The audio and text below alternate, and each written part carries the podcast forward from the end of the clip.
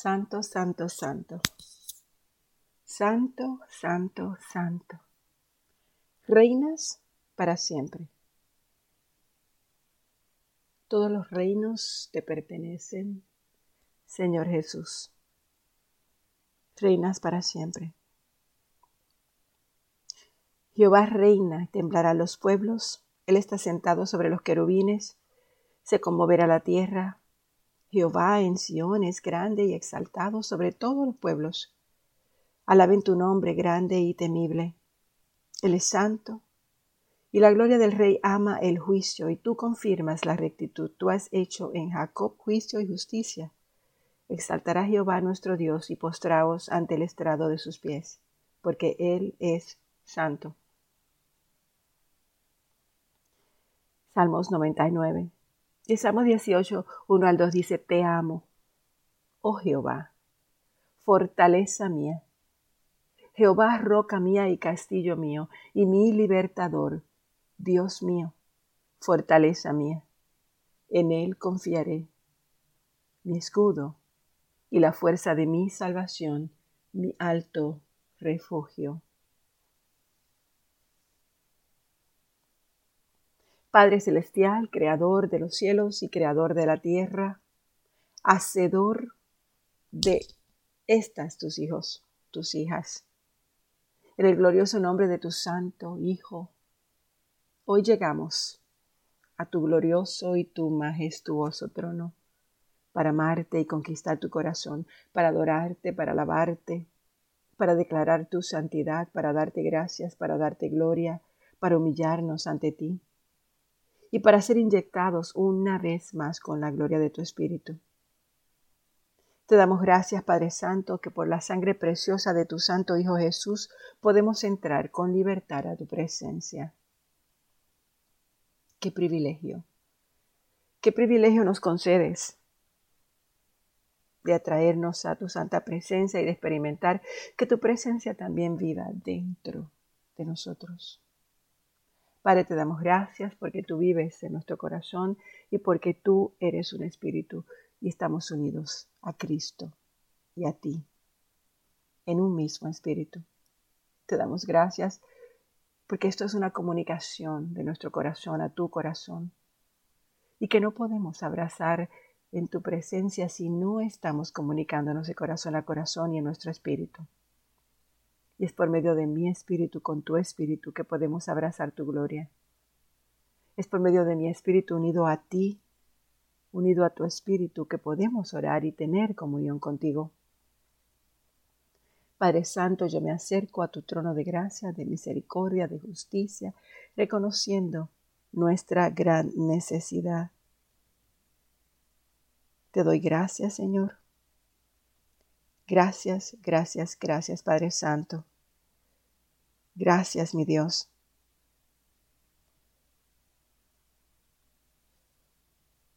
Me acerco a tu trono, tu trono que tiene gracia, misericordia, justicia, reconociendo mi gran necesidad como un vaso de barro, mi total dependencia, reconociendo que tú no nos rechazarás en nuestra humanidad, en nuestra fragilidad, porque venimos con un corazón contrito, con un corazón humillado, y porque tú nunca desprecias. Por eso, Señor, nuestra alma se presenta ante ti con propósito de un corazón rendido. Hoy, mi Dios, permitimos que nuestra alma abrace la gloria de tu santidad y tu presencia, porque tú eres un Padre misericordioso y te damos gracias, Señor. Bienvenido, Espíritu Santo, a esta mañana. Bienvenido, mi Dios, esta mañana. Te damos gracias, mi Dios. Te damos gracias en nombre de Jesús. Amén. Bueno, mis hermanas, continuamos con la lectura bíblica y comenzamos con el capítulo 11 de la primera carta a los Corintios del apóstol Pablo. Y comenzamos leyendo. Sigan mi ejemplo así como yo sigo el ejemplo de Cristo, nos dice el apóstol Pablo. Los felicito porque ustedes siempre se acuerdan de mí y mantienen las enseñanzas que les di. Quiero que sepan que Cristo es la cabeza de todo hombre. El hombre es la cabeza de la mujer, así como Dios es la cabeza de Cristo. Si un hombre se cubre la cabeza cuando ora o cuando profetiza, deshonra al que es su cabeza. En cambio, si una mujer no se cubre la cabeza cuando ora o cuando profetiza, deshonra al que es su cabeza. Eso sería como si se hubiera rapado la cabeza. Si una mujer no se cubre la cabeza, es como si se hubiera cortado todo el cabello. Sin embargo, ya que para una mujer es motivo de vergüenza cortarse todo el cabello o raparse la cabeza, entonces que se la cubra. El hombre no debe cubrirse la cabeza porque él fue hecho a imagen de Dios y refleja la gloria de Dios. En cambio, la mujer es la gloria del hombre, pues el hombre no vino de la mujer, sino que la mujer vino del hombre. El hombre no fue creado para la mujer, sino la mujer para el hombre. Y por eso y por causa de los ángeles, la mujer debe tener señal de autoridad sobre su cabeza. Sin embargo, como seguidores del Señor, la mujer y el hombre dependen el uno del otro. Eso es verdad porque si bien es cierto que la mujer fue hecha del hombre, el hombre nace de la mujer. Aunque en realidad todo viene de Dios. Decidan ustedes mismos si es apropiado que una mujer ore a Dios sin cubrirse la cabeza. La propia naturaleza les enseña que para el hombre es deshonra tener el cabello largo, en cambio para la mujer es un honor tener el cabello largo. Se le ha dado el cabello para que le cubra la cabeza. Esa es nuestra costumbre y la de todas las iglesias de Dios, así que nadie debe discutir sobre esto. Ahora bien, con lo que ahora les voy a decir no los felicito, ya que sus reuniones les causan más daño que ayuda. En primer lugar, He oído que cuando se reúnen como iglesia hay divisiones entre ustedes y me temo que hasta cierto punto sea verdad. No hay duda de que habrá diferencias entre ustedes, así como se identifica a los que son aprobados.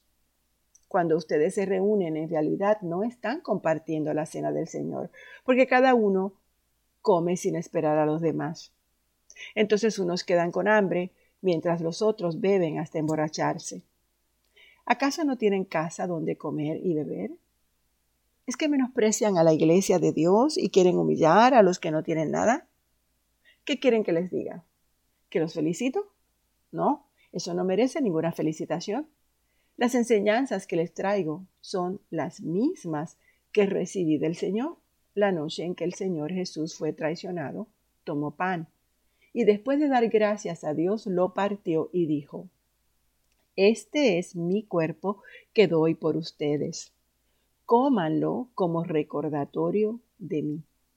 Y de la misma manera, después de comer, él levantó la copa de vino y él dijo, esta copa es el nuevo pacto entre Dios y su pueblo, que es sellado con mi sangre. Cuando beban el vino de esta copa, háganlo para recordarme.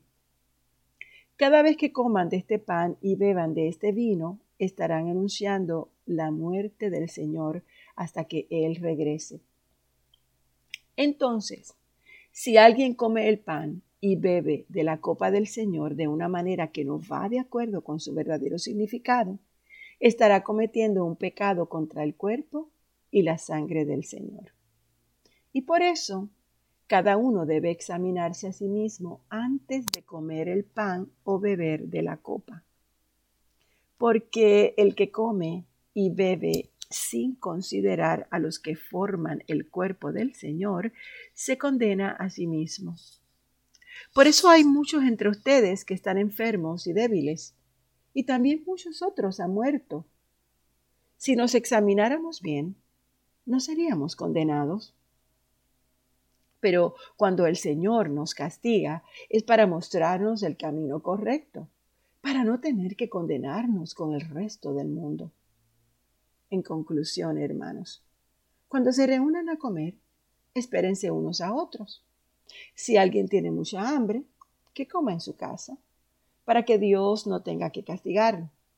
Cuando vaya a visitarlos, trataremos los otros asuntos. Hermanos, quiero que sepan muy bien de qué se trata los dones espirituales. Recuerden la clase de vida que tenían cuando ustedes no eran creyentes. Se dejaban influenciar y se guiaban por ídolos mudos. Les digo que nadie que hable por el Espíritu de Dios es capaz de maldecir a Jesús. Tampoco se puede decir que Jesús es el Señor si no es por el Espíritu Santo. Hay diferentes clases de dones espirituales, pero todos vienen del mismo Espíritu. Hay diferentes formas de servir, pero hay un solo Señor. Hay diferentes formas de actuar, pero hay un solo Dios que trabaja entre nosotros en todo lo que hacemos. El Espíritu se muestra de manera diferente en cada uno para beneficio de todos.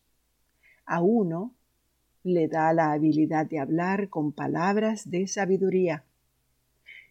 El mismo Espíritu le da a otro la habilidad de hablar con conocimiento y a otro le da fe. Ese mismo espíritu le da a otro el don de sanar a los enfermos, a otro el de hacer milagros, a otro el de profetizar y a otro el poder de reconocer cuando habla el Espíritu de Dios y cuando habla algún otro espíritu. A otro le da la habilidad de hablar en varias lenguas y a otro le da la habilidad de interpretarlas.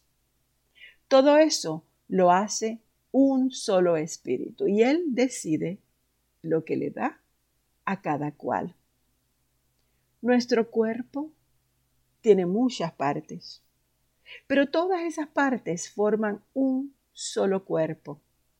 Lo mismo sucede con Cristo, ya sean judíos o no, esclavos o libres, todos hemos sido bautizados en un mismo espíritu para formar parte de un solo cuerpo. A todos se nos dio a beber del mismo espíritu. El cuerpo humano no está hecho de una sola parte, sino de muchas partes. Si el pie dijera, como yo no soy mano, entonces yo no formo parte del cuerpo, no, por eso dejaría de formar parte de él. Si el oído dijera, como yo no soy ojo, entonces yo no formo parte del cuerpo, no por eso dejaría de formar parte de él, sino todo el cuerpo fuera ojo, ¿y cómo podría oír? Si todo el cuerpo fuera oído, ¿cómo podría oler? Dios puso todas y cada una de las partes del cuerpo como Él quiso. Si todas las partes fueran la misma, entonces no sería cuerpo. Y por eso hay muchas partes, pero un solo cuerpo. El ojo no puede decirle a la mano, no te necesito. Tampoco la cabeza le puede decir a los pies, no los necesito. Al contrario, todas las partes del cuerpo, hasta las más sencillas, son muy importantes y necesarias. Y las partes del cuerpo que menos apreciamos son las que tratamos con más cuidado. Las partes que no queremos mostrar son las que tratamos con más modestia. Las partes más presentables no requieren que las cuidemos tanto, pero Dios ha unido todo el cuerpo de manera que las partes menos apreciadas reciban más honor. Dios lo hizo así para que nuestro cuerpo no esté dividido, para que cada parte del cuerpo se preocupe por cuidar de las demás. Si una parte sufre, todas sufren. Igualmente, si una parte recibe honor, todas las otras partes comparten su alegría. Todos ustedes son el cuerpo de Cristo y cada uno es parte de ese cuerpo. En la iglesia, Dios puso primero a los apóstoles, luego puso a los profetas y luego a los maestros. También Él eligió a algunos para hacer milagros, a otros para tener dones de sanar, a los enfermos, a otros para ayudar a los demás y a otros para dirigir y a otros para hablar en lenguas. No todos son apóstoles, no todos son profetas, No todos son maestros. No todos pueden hacer milagros. No todos tienen el don de sanar a los enfermos. No todos pueden hablar en lenguas y no todos pueden interpretarlas. Busquen tener los dones del Espíritu que ustedes consideran mejores. Pero yo quiero mostrarles una manera de vivir que es mucho mejor. Déjense guiar por el amor. Si yo puedo hablar varios idiomas humanos e incluso idiomas de ángeles, pero yo no tengo amor, yo soy como un metal que resuena o una campanilla que replica. Yo puedo tener el don de profetizar y conocer todos los secretos de Dios. Y yo también puedo tener el don de conocimiento y tener una fe que mueva montañas. Pero si yo no tengo amor, yo no soy nada. Yo puedo entregar todo lo que tengo para ayudar a los demás. Hasta puedo ofrecer mi cuerpo para que lo quemen. Pero si no tengo amor, eso no me sirve de nada. El amor es paciente. El amor es bondadoso. El amor no es envidioso. No es presumido ni orgulloso. El amor no es descortés ni egoísta. No se enoja fácilmente. El amor no lleva cuenta de las ofensas. El amor no se alegra de la injusticia, sino de la verdad. El amor acepta con paciencia. Siempre confía. Nunca pierde la esperanza todo lo soporta. El amor no tiene fin. Algún día el don de profetizar cesará, el don de hablar lengua se acabará, el de conocimiento se terminará. Ahora solo en parte conocemos y profetizamos. Pero cuando venga lo perfecto, todo lo que es en parte se acabará. Cuando era niño hablaba como niño, pensaba como niño razonaba como niño, pero ya de adulto dejé de comportarme como niño. Sucede lo mismo con nosotros. Ahora vemos todo como el reflejo tenue de un espejo oscuro, pero cuando llegue lo perfecto nos veremos con Dios cara a cara. Ahora mi conocimiento es parcial, pero luego mi conocimiento será completo. Conoceré a Dios tal como Él me conoce a mí. Ahora permanecen estas tres cosas, la fe, la esperanza y el amor. Pero el más grande es el amor. Fomenten este amor. Anhelen los dones espirituales pero sobre todo el don de profetizar. Porque el que habla en lenguas en realidad no habla con los demás, sino con Dios. Nadie entiende lo que dice, pues habla secretos por medio del Espíritu, pero el que profetiza habla a los demás para darles fuerzas, ánimo, consuelo. El que habla en lengua se fortalece a sí mismo, pero el que profetiza fortalece a toda la iglesia. Me gustaría que todos ustedes pudieran hablar en lenguas, pero me gustaría más que todos pudieran profetizar, porque el que profetiza es más importante que el que habla en lenguas, a menos que alguien interprete, pues de esa manera sí puede fortalecer a la iglesia. Entonces, hermanos, ¿en qué les ayudo si les hablo en lenguas? Solamente les sirvo de ayuda si yo les hablo por medio del don de revelación, de conocimiento, de profecía o de enseñanza. Y lo mismo sucede con los objetos que suenan, por ejemplo, la flauta y el arpa. Si los sonidos no son claros, nadie puede saber cuál es la melodía que se está tocando. Pero si la trompeta de guerra no suena bien, nadie va a alistarse para combatir. Así sucede con ustedes. Si ustedes hablan palabras que no se pueden entender, nadie va a saber lo que dijeron. Será como hablarle al viento. Es cierto que hay muchos idiomas en el mundo y todos tienen significado, pero si yo no entiendo lo que alguien me dice, seré como un extranjero para él y el que habla será como un extranjero para mí. Sucede lo mismo con ustedes. Ya que ustedes tienen un afán por manifestaciones espirituales, busquen las que más fortalecen a la iglesia. Así, el que habla en lenguas debe orar para que también pueda interpretar lo que dice, pues si yo oro en lenguas, mi espíritu ora, pero mi mente no entiende nada. Entonces, ¿qué puedo hacer? Oraré no solo con el espíritu, sino también con el entendimiento, y cantaré no solo con el espíritu, sino también con el entendimiento. Porque si tú alabas a Dios solo con el espíritu, ¿qué harán los que no lo entienden? Cuando des gracias, no podrán decir así sea, porque no entienden lo que tú dices. Puedes agradecer muy bien, pero eso no fortalece a los demás. Nos quedamos aquí en Primera de Corintios capítulo 14. Padre, gracias por tu palabra. Gracias por mostrarnos cada vez más lo que es tu amor. Padre misericordioso, queremos ser capaz de amarte con todo nuestro corazón, con toda nuestra alma y con todo nuestro cuerpo. Humillarnos ante ti con todo lo que somos Queremos darte gracias por todo lo que tú eres. Te pedimos, Señor, que despierte los dones del Espíritu Santo en nuestras vidas, en nuestra iglesia, porque tú eres y tú has hecho por nosotros más de lo que nosotros podríamos imaginar. Qué gran privilegio nos concedes, Padre amante, de poder adorar hoy en tu presencia y devolvernos a la gloria que sale solamente de tu trono y que ahora vive dentro de nosotros. Te adoramos, te alabamos. Eres nuestro maravilloso Creador, eres nuestro Rey glorioso, eres nuestro Padre amante.